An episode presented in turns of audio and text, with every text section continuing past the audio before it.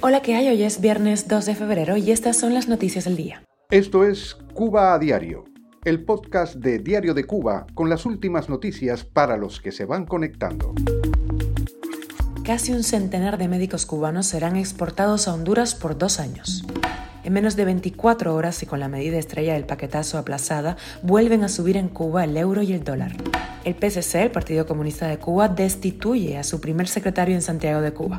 El régimen libera implicados en la red de mercenarios para la guerra de Rusia en Ucrania. Esto es Cuba a Diario, el podcast noticioso de Diario de Cuba.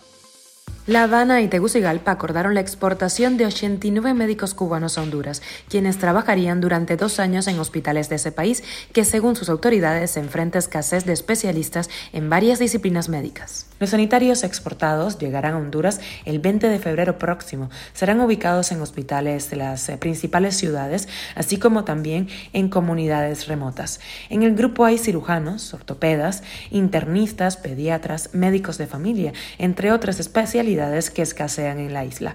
El gremio médico de ese país ya ha mostrado su descontento por esta decisión. Como parte del convenio entre ambos países, un número indeterminado de médicos hondureños harán su especialidad en Cuba. Cuba a diario. Y el dólar y el euro volvieron a escalar tras el anuncio del aplazamiento de la que constituye la medida estrella de un paquetazo económico que genera rechazo en la población y que el gobierno defiende a capa y espada. El dólar estadounidense, al momento de esta grabación, alcanzó el precio de 290 pesos cubanos, mientras el euro escaló hasta 295. El paquetazo sería un ataque más para una población ya empobrecida, según el Observatorio Cubano de Derechos Humanos. El 88% de los ciudadanos cubanos viven en la extrema pobreza.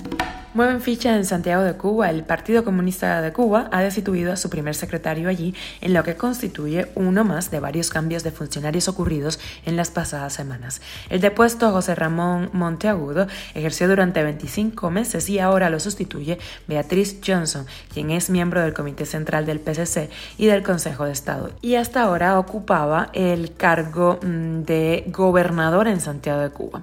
Las destituciones de funcionarios en las últimas semanas han afectado a la viceministra primera del Ministerio de Comercio Exterior y la Inversión Extranjera, Ana Teresita González Fraga, y el viceministro del propio organismo, Roberto López, así como a otros dos viceministros del Ministerio de Cultura, Fernando Rojas y Kenelma Carvajal. Cuba a diario. El régimen cubano excarceló a dos de los ciudadanos implicados en una red de reclutamiento de mercenarios para la guerra de Rusia en Ucrania, parte de un grupo de 17 personas detenidas en septiembre de 2020 según recogió América TV, Yaciel Yera y Rafael Álvarez están libres. Ambos fueron identificados por fuentes en Cuba de ese medio entre los arrestados en Santa Clara hace poco más de cuatro meses.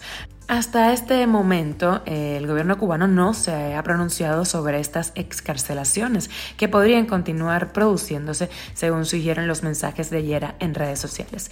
El 12 de enero, un joven cubano, Raibel Palacio Herrera, murió a raíz del ataque de un dron en una zona ocupada por Rusia en el este de Ucrania. Natural del municipio de Santaguero, Songolamaya, y con solo 21 años deja atrás dos hijos. Los reclutamientos continúan, según fuentes. Esto es Cuba a Diario, el podcast noticioso de Diario de Cuba, dirigido por Wendy Lascano y producido por Raiza Fernández. Muchísimas gracias por elegirnos e informarte con nosotros en Cuba a Diario.